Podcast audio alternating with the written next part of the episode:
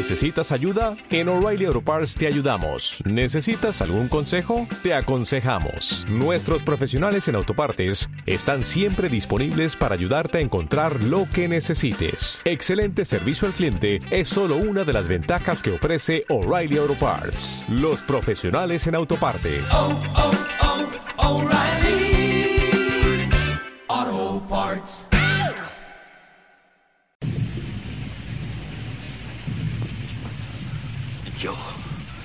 He visto cosas que vosotros no creeríais.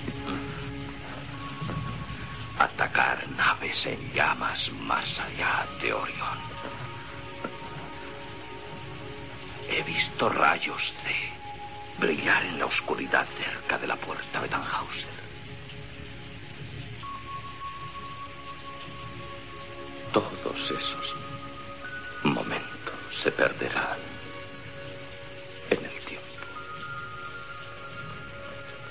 Como lágrimas en la lluvia. Es hora de morir. Esta será la última semana que veremos un calendario colgado de la pared de una cocina, en el interior de una taquilla o en tu organizador personal. Tampoco importa, ya no lo mirábamos. Nuestro día a día es marcado de antemano. El trabajo es organizado automáticamente. Nuestro ocio viene dado por un cruce de gustos y posibilidades. Ir a comer con unos amigos, hacer un viaje, recoger un paquete o ir al médico se organiza de forma automática. La vida no es diferente a cuando todo giraba en torno a un calendario. Existe un orden con patrones similares, horarios, descanso, pero las fechas ya no son necesarias. Ahora todo está personalizado. Yo soy mayor y se me hace raro cuando recuerdo los tiempos en que para quedar con alguien solo necesitabas acordar un momento específico en el futuro. Frases como comemos en dos semanas o nos vemos el sábado han dado paso a planificadores personales en segundo plano. Sincronizamos cada momento y el registro de cada interacción nos permite una vida más eficiente con mayor y mejor rendimiento que cuando todo dependía de un calendario. Pero lo más importante, ya no necesitamos un futuro. A nadie le importa el futuro. Bueno, importar sí, pero no como antes. Ahora el futuro está mucho más cerca del presente. Así que sin querer hemos cancelado el futuro. La tecnología te indica qué hacer en cada momento. Mirándolo con mis viejos ojos parece imposible que ya no perdamos el tiempo en planificar las vacaciones del verano o esa escapada del fin de semana. Pero es que el futuro molestaba. El anhelo de lo posible que proporcionaba el futuro chocaba frontalmente con el control de una vida óptima organizada sobre patrones abstractos. Imaginar el futuro estresa y deprime y no aporta gran cosa, ya que la vida no se puede ver de otra manera. Todo es demasiado predecible y el futuro asusta. La modernidad se ha convertido en un loop continuo. Al no ser necesario el futuro, con revisar el pasado y adaptarlo, suficiente. Hemos prohibido el futuro para hacer real el no future. Ahora el futuro es una continuación en bucle donde ya no son necesarios los calendarios. Hola, ¿qué tal? Empezamos con Más allá de Orión, podcast sobre tecnología, tendencia, futuro y posibles horrores. Yo soy Carlos. Yo soy Aritz. Pues nada, dos semanas después, en Más allá de Orión, eh, estamos aquí. Qué Otra vez, sí, la verdad. Eh, oír ese comienzo ahí. Ese comienzo que no me lo voy a aprender nunca de memoria y lo hemos dicho 29 veces, porque este es el capítulo número 29. Nada, de que, como bueno, ¿de qué vamos a hablar hoy, Arich? Eh, pues ya lo hemos anunciado un poquito. Eh, hemos llamado a este capítulo Estamos en una lenta cancelación del futuro. Tenemos un guion, eh, os decimos los, los, los puntos ¿no? que vamos a tratar y así hacemos un poco de, de orden para, para que tengáis ahí las pistas de- del podcast de hoy. Venga, hoy vamos a hablar de Mark Fisher. Hoy vamos a hablar de Pride. Vamos a hablar de retromanía, de la moda del diseño de futuros y de futurabilidad. Mm, Como mola, ¿eh? Sí, muchos temas. Eh, que curiosamente encima ya habíamos arrancado en el capítulo número, número 23, eh, que titulamos ¿Por qué hemos dejado de pensar en el futuro? Y ahí hicimos también como, bueno, yo creo que hablar del futuro hemos hablado bastante, lo único que específicamente en ese capítulo sí que lo hicimos, ¿no? Y, y yo creo que, que el enfoque era diferente porque en este caso eh, era más desde esa perspectiva de, de como ese error en Matrix continuo en el que nos impedía como pensar en el futuro, a no ser que fuera distópico, ¿no? Hoy le vamos a dar un enfoque diferente, ¿no? Y además un poco como, como acercándonos a, pues sobre todo, yo creo que el que arranca muchas de estas conversaciones es Mark Fisher, ¿no? Fitter, happier, more productive, comfortable, not drinking too much. Más allá de Orión. En estos últimos años, ¿no? desde que se suicidara, pues ha cogido como, como bastante peso la obra de, este autor. Eh, es un, profesor en filosofía que sobre todo se le conoce por haber participado en su blog que, que hacía mucho de crítica cultural y que, que, bueno que tenía como una visión aunque en algunos casos académica sobre todo en alguno de sus de sus libros especialmente en el más conocido realismo capitalista yo creo que lo que tenía es como una visión como muy certera de lo que era el presente el presente en el que vivimos ahora no aunque sus escritos tienen como como los, pues serían como los, los diez últimos años donde sobre todo en, en la época del 2005 2009 donde coge como más peso no entonces, eh, Mark Fisher en el realismo capitalista, yo creo que lo que consigue es describir perfectamente el presente y, por lo tanto, eh, describiendo el presente, presentarnos porque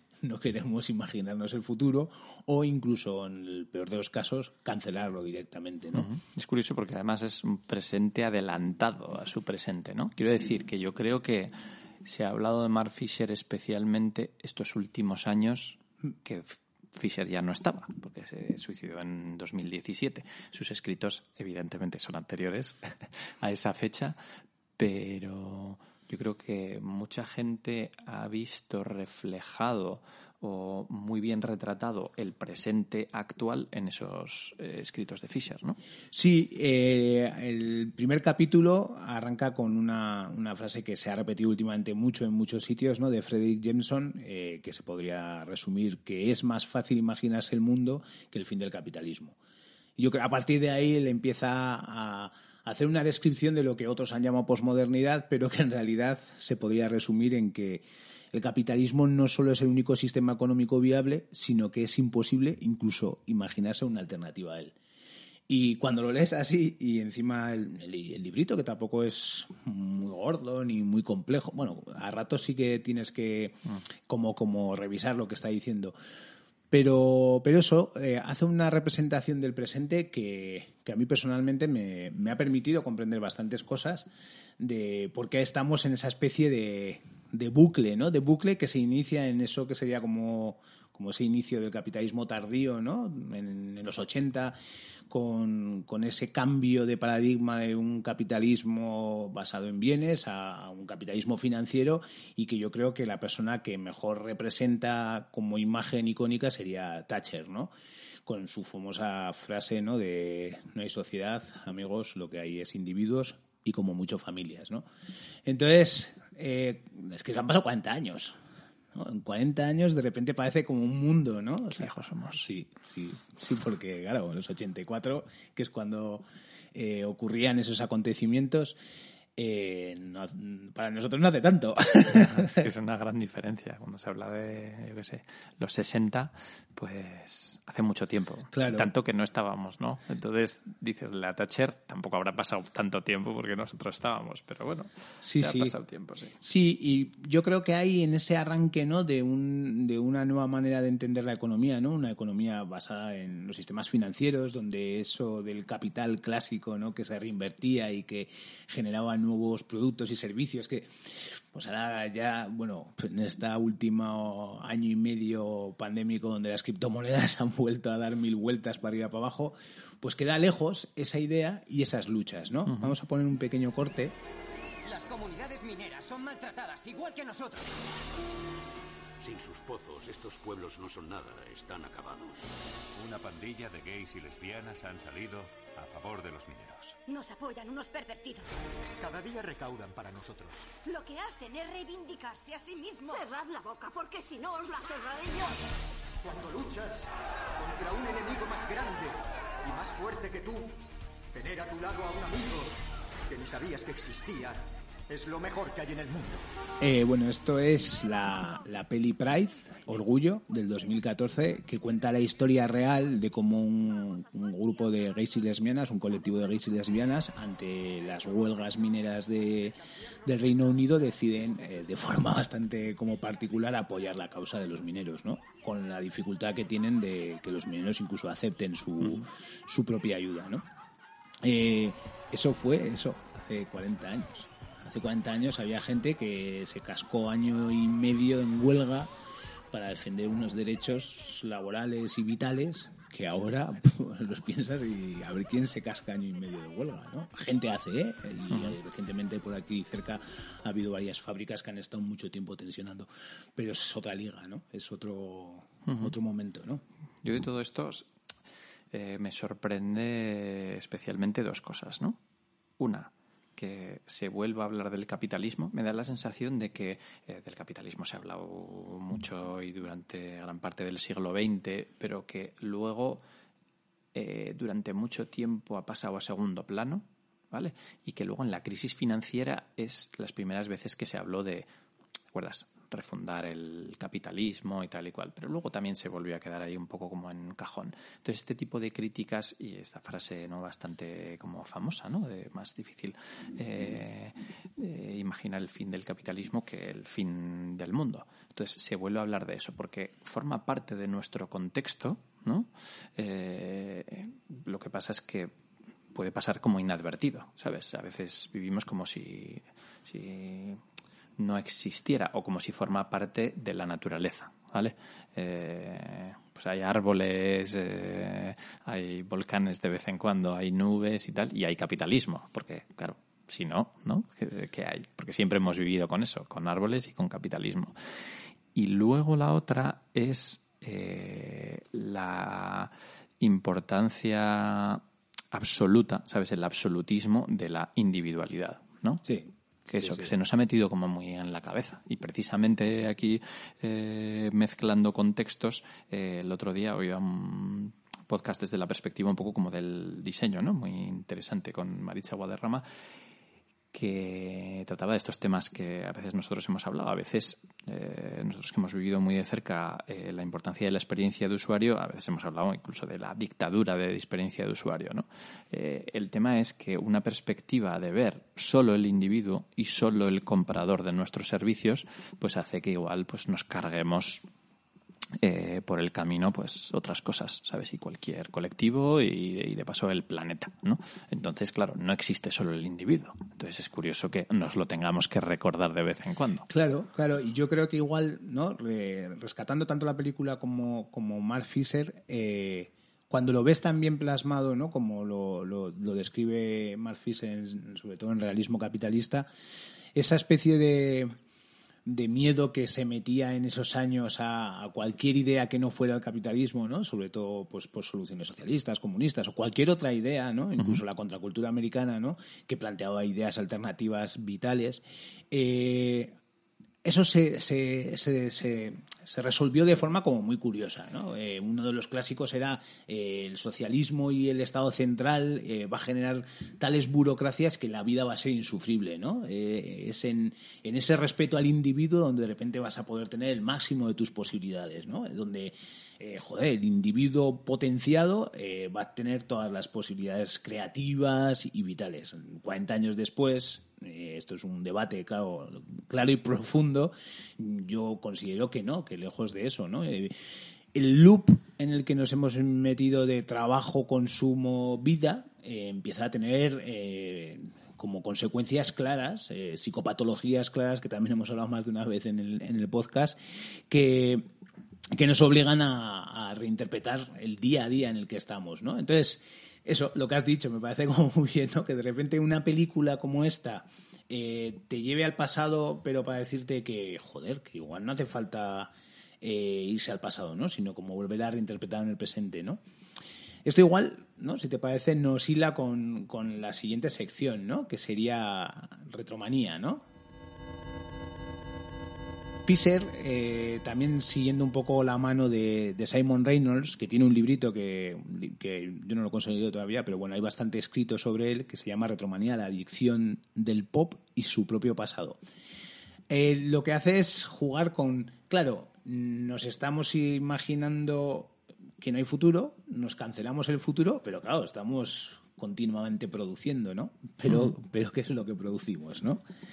Eh, Yo creo que co- como resulta difícil pensar en el futuro, pues es que es mucho más fácil pensar en el pasado, ¿no? Claro. Recuperar cosas del pasado, porque necesitamos pensar en cosas. Entonces, una mirada para el futuro es, eh, es eh, muy difícil, ¿no? Yo creo que era Marina Garcés que decía, nos cuesta pensar, ves- nos cuesta ver el futuro porque el presente está muy eh, joder no sé qué palabra utilizaba no pero como como como si hubiera como niebla no Sí, O sea, de- de- difuso, sí. sí como muy difícil de ver a, a través del presente no entonces por eso no vemos el futuro. Eh, entonces claro se ve mucho más fácil hacia atrás. Entonces en esa necesidad que tenemos de producir y tal y cual pues vamos a echar una mirada hacia atrás. Pero claro, hemos llevado una, una mirada hacia atrás que yo últimamente, no sé, me sorprende bastante, ¿eh? O sea, pero también a su vez como que la consumo a gusto, ¿eh? Vamos a poner un- unas notitas para que tengamos como este, esta banda sonora. Dale.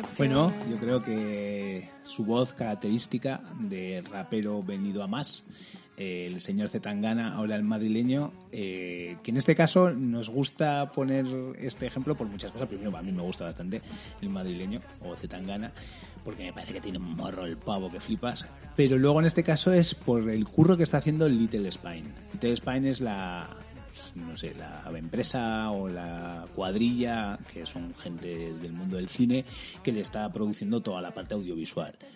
Y la estética, es que es, bueno, esta canción, ¿no? La Ingobernable, eh, es que es como para verla, porque es que han buscado un filtro que es el pasado, bueno, aparte el vídeo completo es una representación, los Gypsy Kings, el- la música, pero es moderno, es moderno, pero es en el pasado, ¿no?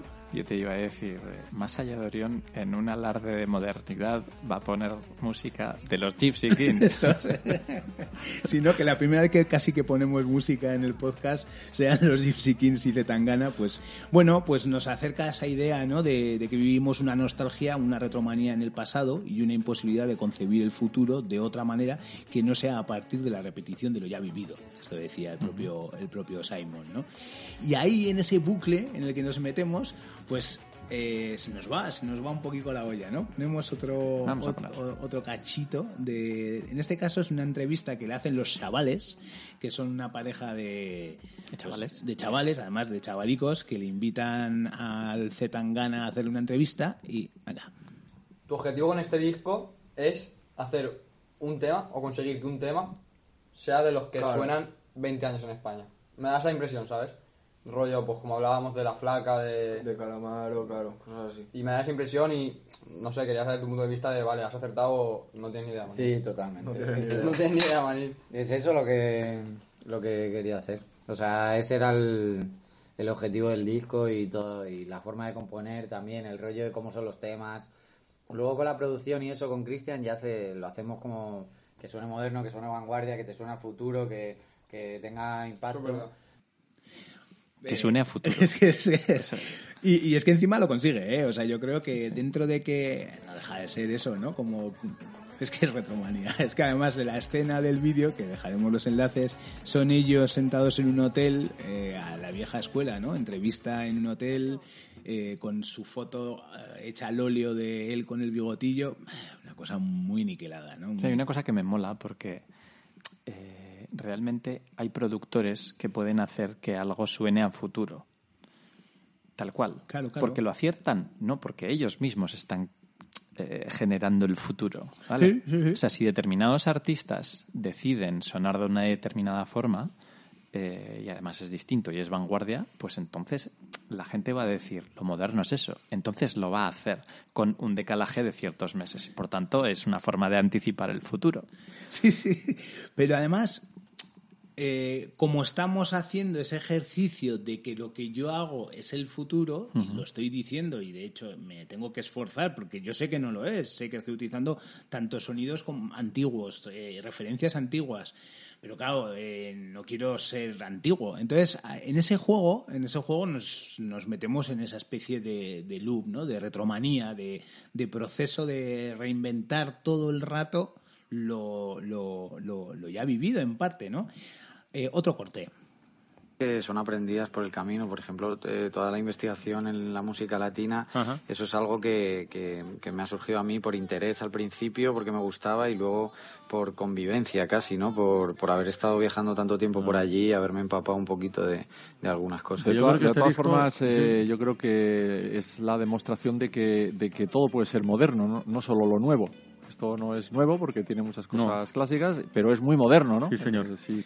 Ahí lo dejamos, ¿no? Sí, hay más que decir, o sea, además lo No hay dice nada más que un decir. ¿no? poeta. Eh, sí, ya está. Es que casi podríamos cortar aquí estos tres cortes que Todo to- puede ser todo, moderno. todo puede ser moderno. No, no todo puede La, ser. la democratización llegada a lo moderno. O Claro. sea, todo. Sabemos- Es un poco los increíbles, ¿no? Sí. ¿Te acuerdas de la peli, no? Sí. El que hace, hay superhéroes y tal. Yo no soy superhéroe, pero si creo cosas que con las que todo el mundo puede ser superhéroe, pues entonces eh, nadie es superhéroe, nadie es especial, ¿no? Claro. Aquí nos surgen esas preguntas, ¿no? Que las plantea el propio Simon y, y que, y que yo creo que también, ¿no? Retomando a Fisher, eh, pues nos, nos permiten ver cómo a veces también se hace tan pesada, ¿no? La, la vida en este momento, ¿no? Porque realmente en, la música yo creo que esto habría mucho debate y habrá gente que pues que diga que no, pero eh, si cogemos momentos históricos, sobre todo de, de- del 2000 para atrás, cada 10 años, y cogieras un grupo de música, el- los 10 años anteriores serían son muy diferentes, ¿no? O sea, si tú coges música de los 90, luego coges de los 80, coges en los 80 los punkis, en los es, es- el salto es brutal, pero a partir de 2005 más que nada porque incluso como parte de la idea es como retomar lo anterior, incluso el sonido stroke, son- los propios sonidos tienen ya como nombres del pasado, ¿no? Eh, pues claro, llegará un momento en el que nos vamos a desgastar tanto el pasado que igual es como que vamos a degradar el pasado. No, no, pero si esto ya lo grabaste mm, por Pues totalmente. O sea, cuando se dice que las modas vuelven, pero ¿cuántas iteraciones Claro. puede haber? O sea, yo creo que hay un límite. O sea, es como lo de las cintas de casete, Claro, los claro. que somos viejos, como hemos dicho en este podcast. Claro, podías grabarlas unas cuantas veces, pero llegado un momento, de hecho hay un artista así de música electrónica que se llama Heimbach, que uno de su, una de sus especialidades es esa, ¿no? Cintas las va recortando y hace como, como loop sonoros muy, pues eso, música así como ambiental muy tocha, muy guapa. Pero juega eso, ¿no? A degradar la cinta. Pues igual lo que estamos haciendo con el pasado y con esta retromanía es degradar el propio pasado, porque al final el recuerdo que hacemos es un recuerdo mediado, y sobre todo limitarnos a imaginar el futuro. Y sobre todo eso, cancelarlo, ¿no? Eh, Sí, una es como que renunciamos Sí, a que haya sí, un futuro. Joder, es que realmente el futuro, como no sabemos cómo va a ser y tal, joder, pero quiero sonar futurista. Oye, pues mira, entonces lo que se decía en el programa es, eh, a ver, pero es que no solo nuevo puede ser moderno, ¿no? Todo puede ser moderno. Pues venga, tira, Pues está. que está bien. ¿eh? Solucionado. A nosotros que empezamos a no serlos, eh, pues nos viene bien. Hombre, a nosotros nos vendría bien, Nosotros hacemos un podcast, llevamos haciendo un montón de tiempo y hablamos de Fisher. Fíjate, somos modernos. Eh, El Reynolds eh, hace una serie de preguntas y pues pongo dos, ¿no? Pongo una y una reflexión que hace, ¿no? Eh, o es caso, eh, o es que acaso el reciclaje degradará el material original hasta un punto en el que ya no se le pueda extraer valor alguno, valor de uso alguno esto que decíamos, ¿no? Vamos a darle tanta vuelta, ¿no?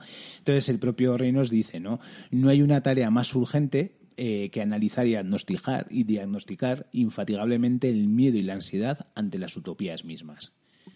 Esto es lo que está es lo que estabas comentando ahora, ¿no? Es que nos imposibilita, nos imposibilita, ¿no?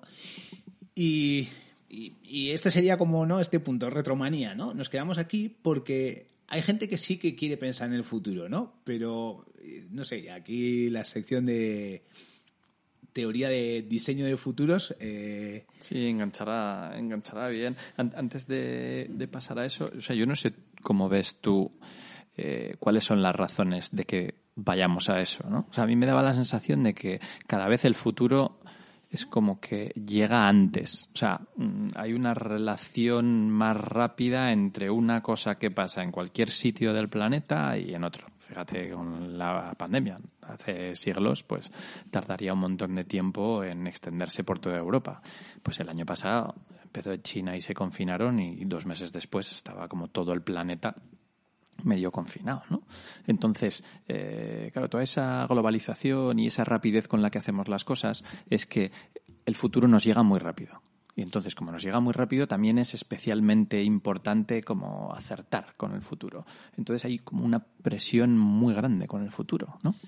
Sí, y yo creo que hila con parte de, de lo que dice Fischer, o por lo menos de lo que hemos arrancado al principio. Como no nos podemos imaginar más allá del sistema en el que estamos ahora, como yo creo que el gran logro ha sido que cualquier momento en el que eso nos imaginamos cómo destruir el planeta con mil alienígenas diferentes, pero no cómo salirnos de este sistema. Entonces, eh, a la fuerza, eh, los límites, ¿no? Las, la- los constraints de- del mundo están como mucho más claros. O sea, solo hay que ver las webs de vídeos, son todas exactamente igual. La de Netflix, la de HBO, todas igual. Estamos generando un montón de patrones similares para que todo nos parezca similar, para que así eh, pues la elección sea más simple, ¿no? Ya hablaremos igual en algún podcast, ¿no? Sobre economía del comportamiento, ¿no? Que, que es un tema que también le estamos metiendo bastante caña en, en Bicolabs. Pero yo creo que ahí está parte del tema, ¿no? Al poner los límites más cercanos cada vez, eh, pues incluso la manera de imaginarnos el futuro es más cercana. Y bueno, hilándolo con lo que has dicho, me parece que, que está ahí, ¿eh? O sea, sí. En fin, en fin. Bueno, le damos a lo siguiente. Vamos a ver un poco la moda de- del diseño de futuros. Vale, pues sobre este tema, eh, yo creo que alguna vez hemos hablado, ¿no? Algo Sí. en el programa y tal, pero es algo que en los últimos años eh, se ha venido hablando mucho, eh, especialmente en áreas del diseño así ampliamente, ¿no? Sí. Eh, eh, tecnología, Diseño diseño, estratégico, ¿no? eh, eso es. O sea, en, en mis inicios, eh, hace veintipico años, pues empezaba a hablar de usabilidad, arquitectura de información, luego se vio que era más importante, ¿no? Y entonces eh, la experiencia de usuario, porque no es solo hacer las cosas que mínimamente funcionen y tal. Luego con el diseño clásico también se fundió, por así decirlo, y entonces se hablaba con un diseño como en mayúsculas. Eh, luego llegó pues toda la tecnología, la web 2.0 y algunas empresas que le daban importancia al diseño, ¿no? Pues se decía que era lo que marcaba como la diferencia. Entonces, cada vez el diseño iba ganando más, más cosas. Entonces ahí se pasó el diseño estratégico para estar en la mesa de los mayores y decidir como ciertas cosas. Entonces yo creo que la siguiente vuelta de tuerca pues es el diseño de futuros, ¿no? Entonces se ha, se ha hablado eh, mucho y tal. En una conferencia del año pasado, yo creo que en el Solar Plus D, evento muy guapo, por cierto. eh, Donde yo conocí a Bruce Sterling. Efectivamente. Claro, Ahí. no habíamos hablado Sí, hoy sí, todavía sí. de Bruce Claro. Sterling. Tienes una foto con Bruce Sterling. En ese evento. No lo dijiste. No Y somos dignos. Y así haciendo como tengo entradas del Sonar desde antes de la pandemia, porque claro, no la pudimos usar porque entró en pandemia. O sea Ah, que- muy guay.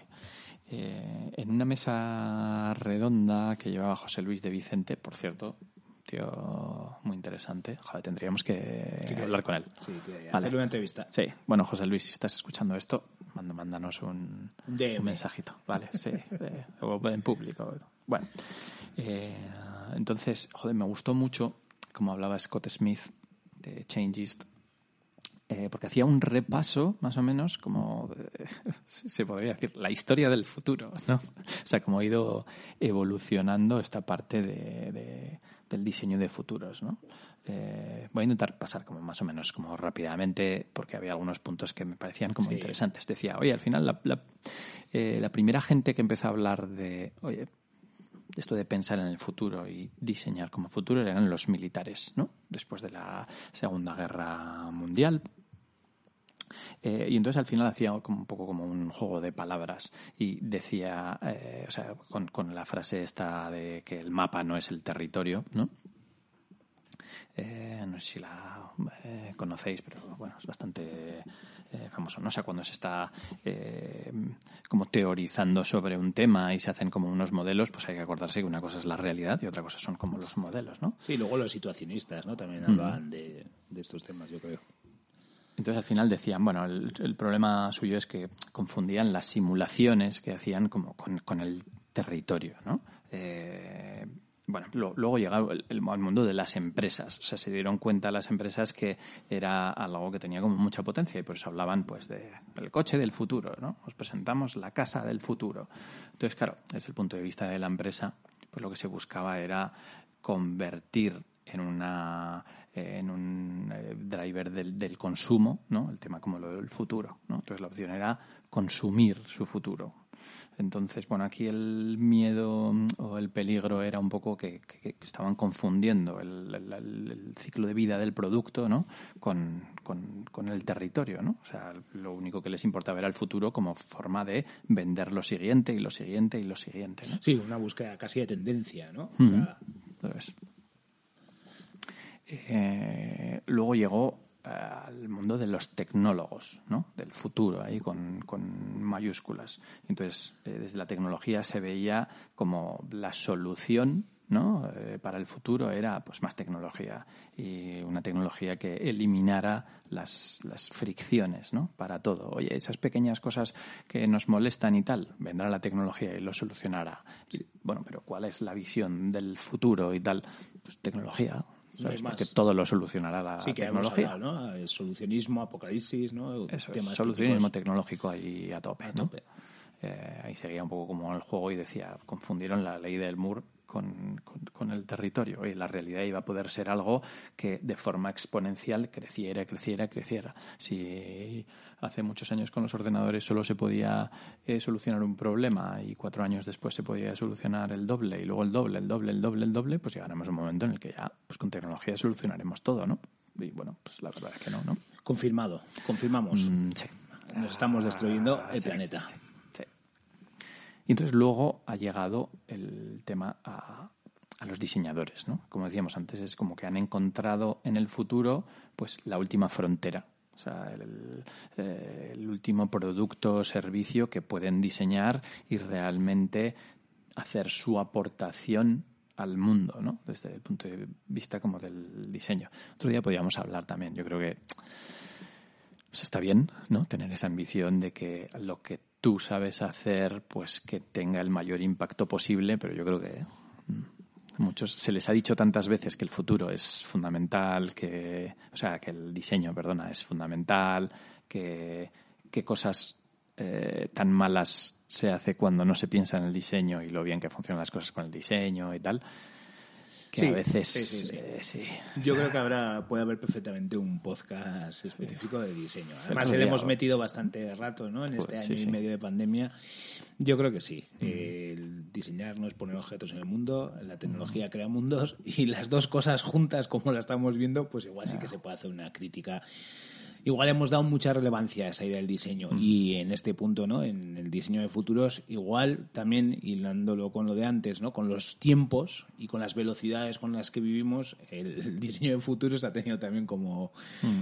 como su como su corte, ¿no? Sí, el otro día en un podcast de de diseño precisamente alguien comentaba, ¿no? O sea que por ejemplo, eh, a la ciencia no había llegado el diseño, o sea, no hay diseñadores en ciencia y tal. Entonces otro le salía con su mejor intención decir, oh, qué peligro, ¿no?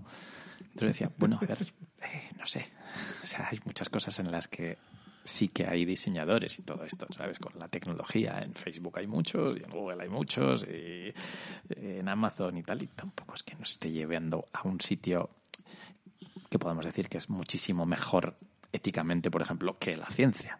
No, no. Pero bueno, dejamos Sí, sí, aparcado sí, sí. en el cajón esto. Sí, ya veis que el tema de diseño le daremos, sí. No, y a la vez lo, eh, lo destacaba este, eh, Scott Smith, que dice, de los anteriores quizás son los primeros que llegan a ese diseño de futuros desde el altruismo, o sea, porque eh, toda esta moda del diseño de futuros y tal, eh, la gente que se mete yo creo que es porque realmente puede hacer su aportación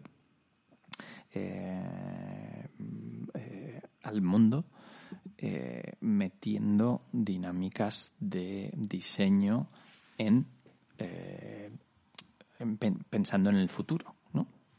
Entonces, claro, también señalaba que el peligro es que pensemos que al final es un proceso de diseño igual, y entonces al final del proceso, igual que suele haber un producto, pues habrá un futuro, ¿no?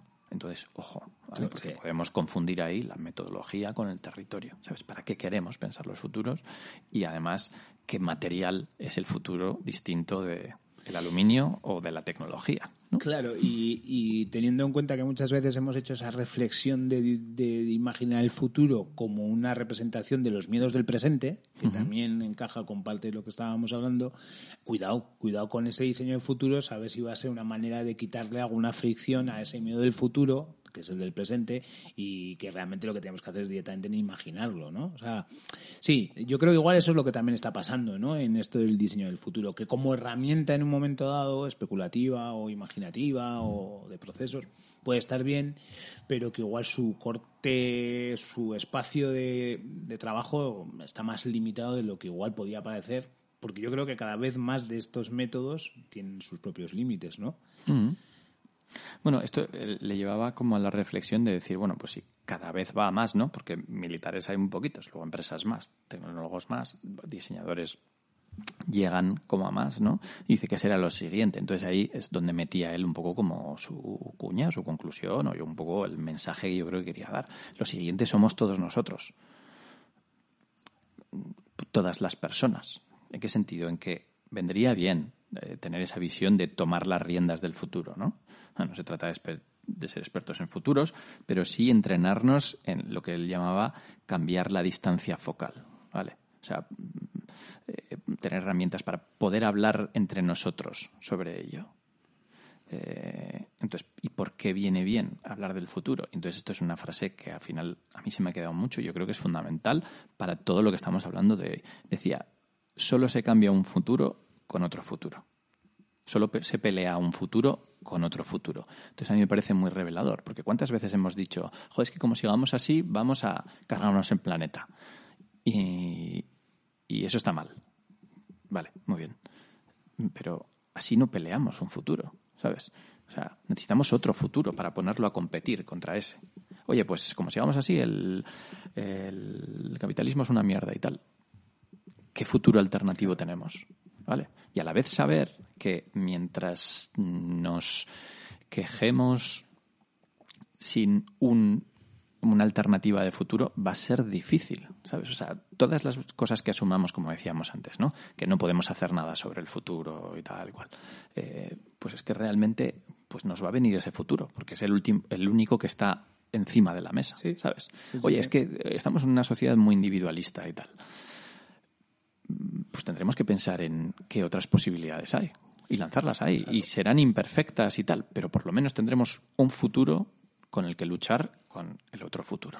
Mark Fisher decía que la mejor manera de atacar el capitalismo no es mostrando su lo mal que lo hace, que es algo que ya lo tenemos tan eh, vivenciado y, y nos atraviesa que no pues es la protesta, ¿no? No dice que es mejor eh, mostrar su contradicción como una manera de poder ver eh, alguna de sus hendiduras, ¿no? Alguna de sus de sus grietas.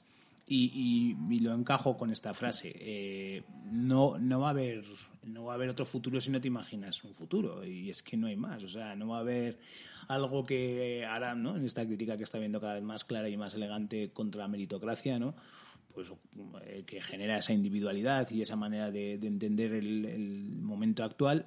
Si no nos imaginamos incluso generamos nuevas formas de relacionarnos, ¿no? Tanto en el trabajo como fuera del trabajo, ¿no? Entonces, sobre todo el peligro yo creo que es no dejarnos pensar en otros futuros, ¿vale? Entonces, cuando la gente dice, joder, es que esto debería ser de otra forma. Sí, ¿cómo? Pues lo que sea, de forma X, ah, esas son chorradas. No, tío, mm, pues ¿por qué no? ¿sabes? No es deseable, ¿no? Porque muchas veces pasa y tal. Ah, eso es buenísimo. Mm, Bueno, tío, no sé, pero si es un futuro que pinta bien, pues vamos a ponerlo encima de la mesa. Y luego veamos sus posibles fallos o vamos a... Pero, joder, podamos hablar en esto, ¿no? Al final de la charla había eh, destacaba una frase de James Baldwin que la verdad es que, joder, era bastante potente. Decía, no hay un momento del futuro en el que resolveremos nuestra salvación. El cambio es en el momento. El tiempo siempre es ahora. Es de esas frases que, guay. O sea, la, la oyes y dices, venga, voy a levantar, ¿no? Sí, y, y además encaja, ¿no? Con, igual como acercándonos ¿no? a, a- la sección, ¿no? a las conclusiones, la futurabilidad, ¿no? Futurabilidad es uno de los últimos libros, no el último porque este es un personaje muy prolífico, el señor Franco Berardi eh, Bifo, que escribe mucho y últimamente además yo creo que lo que está escribiendo eh, encaja mucho con, con muchos de los temas que, que tratamos en el podcast, ¿no? Además, de la misma manera que siempre tiene que salir Bruce Sterling, también tiene que salir el señor Bifo. Eh, en este libro, eh, que es así como bastante, como es una, tiene un puntito pesimista y en alguna entrevista que le han hecho él mismo dice, mis amigos me dicen que estoy un poco deprimido y que debería hacer algo, pero yo creo que no, yo creo, entonces me hace bastante gracia, ¿no? Cuando se autojustifica, que aunque pueda sonar un tanto depresivo lo que dice, que él en el fondo eh, lo que intenta es como, dar estas soluciones de las que hablamos. Eh, Futurabilidad juega con describir y definir como tres elementos que serían el poder, eh, la potencia y la posibilidad y cómo eso lo que nos genera es pues, eh, pues un sujeto que, que se ve atenazado y bastante impotente, cómo crea una sociedad de impotencia y cómo esa sociedad de impotencia pues nos lleva a una manera de entender ahora mismo la vida como, como bastante incluso enferma, ¿no? Las psicopatologías de las que suele hablar él con el acento italiano que le caracteriza, psicopatología. Eh, pero sí que lo que viene a decir es que, que- que- nos deja poco margen ¿no? en esa especie de pelea con la máquina o con, o con los sistemas financieros. Pero a su vez vuelve a retomar eh, la idea del futuro. Y lo retoma de esta manera que, incluso parte de la gente del diseño de futuros hacen, ¿no? que es eh, futuros hay muchos y ahí es donde entran los posibles. Y son en los posibles donde nos podremos imaginar el que queramos, ¿no? Él juega mucho en su estilo clásico como viejo autónomo y habla sobre la idea de, de la superstición del salario, ¿no? Eh, de la misma manera que el continuo trabajo, consumo y una vida como limitada, porque las experiencias son encima, como hemos dicho, un sistema retroalimentado continuamente en esa retromanía nostálgica, pues algo podemos hacer si nos imaginamos otros posibles. Y él dice, bueno, pues si por ejemplo nos imaginamos un posible sin la superstición del salario, pues igual ahí nos salen posibilidades. No, no, no, no, no nos podemos imaginar una vida sin trabajo y sin salario. ¿No? ¿O sí? Igual sí que nos podemos imaginar esa vida sin, sin trabajo, ¿no? O igual nos podemos imaginar que de repente todo el sistema eh, creativo en el que nos hemos nos movemos muchos de nosotros, ¿no? Todo el, lo que él mismo suele hablar del cognitariado hace referencia y dice que esto no tiene tanto sentido, igual podríamos darle la vuelta. Esa es la parte que yo creo que, eh, con la densidad que le caracteriza al señor Bifo, pero que, que- yo rescato. Hay muchos posibles y esos posibles son los que Marina Garcés también lo suele decir y últimamente yo sí que he notado y hay varias varias personas escribiendo sobre sobre volver a imaginar las utopías no volver a pensar en, en- en esa isla no llamada utopía eh, no sé si utopía o futuro, pero eh, cada vez que asumimos que no podemos salir de esto que no nos gusta, eh, es un poquito más que nos hundimos. Y yo creo que, que imaginar cualquier posible forma de relación, forma de trabajo, forma de organizarnos, ¿no?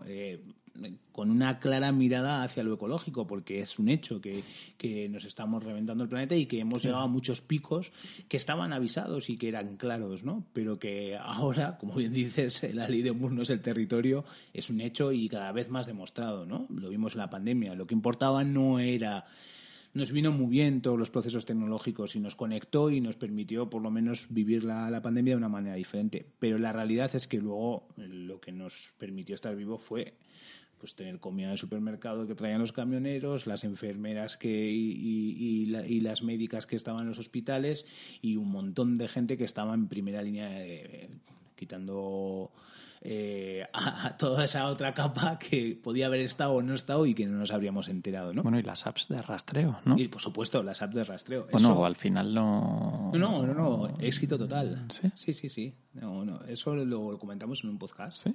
Personas salvadas, así, en números absolutos, en números más o menos. absolutos de personas salvadas y rastreadas, unas cuantas. Uf, eso también daría para otro podcast. Sí, estaría guay, ¿no? Reflexionar y... Sí, ahí no, no, hicimos- no, no en plan en negativo, ¿eh? O sea, a ver... Bueno, yo creo que Pero- también se podría hacer en negativo. Sí, ¿eh? o sea, quiero decir, eh, para tener una visión crítica hay que estar abierto a lo negativo, pero quiero decir, Sí, no, no catastrofista de es No, que todo es una puta mierda y tal y cual. Uy, he dicho... Vale, ya no Tacos. se pueden poner en... no lo podemos subir en, Disney. en- en el YouTube eh, infantil. Bueno, eh, como dice el propio Bifo, eh, no se trata de luchar contra la máquina, sino de dotarla de una perspectiva socialista y humanista. Yo creo que... Nada, cerramos con un par de recomendaciones. Sí, oye, ya le hemos dado eh, unos cuantos temas, ¿eh? Eh, No sé, a ver si os han interesado. Eh, no sé, o sea, el Mark Fisher, la retromanía, hay muchas cosas que comentar, ¿no? Sobre lo retro y el diseño de futuros y la futurabilidad. Igual tenemos que coger esa palabra y, a Y partir hacerla fuerte, ahora... hacerla fuerte, sí. Esto es Bueno, futurible. eh, yo como recomendación, bueno, ya lo he puesto, creo que es de obligado cumplimiento la peli de Pride. Además tuve la suerte de, de verla aquí cuando hicieron una gira la gente que había hecho la peli en los Golem y encima luego coincidimos con ellos en el Garasi. Y, joder, yo creo que está bien hacer esas reflexiones primero porque la peli está súper bien montada y súper bien hecha. O sea, en términos de que sea cinematográficamente agradable de ver, ¿no? O sea, no es un falso documental como tanto se pone de moda. Y no hay flashback, como todo lo que se verá en, en la tele, en el Netflix. Lo que mola de la peli es que hace una mirada hacia atrás para poder imaginarnos el futuro. Eh, hubo gente que en un momento dado, saltándose reglas, decidió juntarse y hacer algo que de normal no se hacía.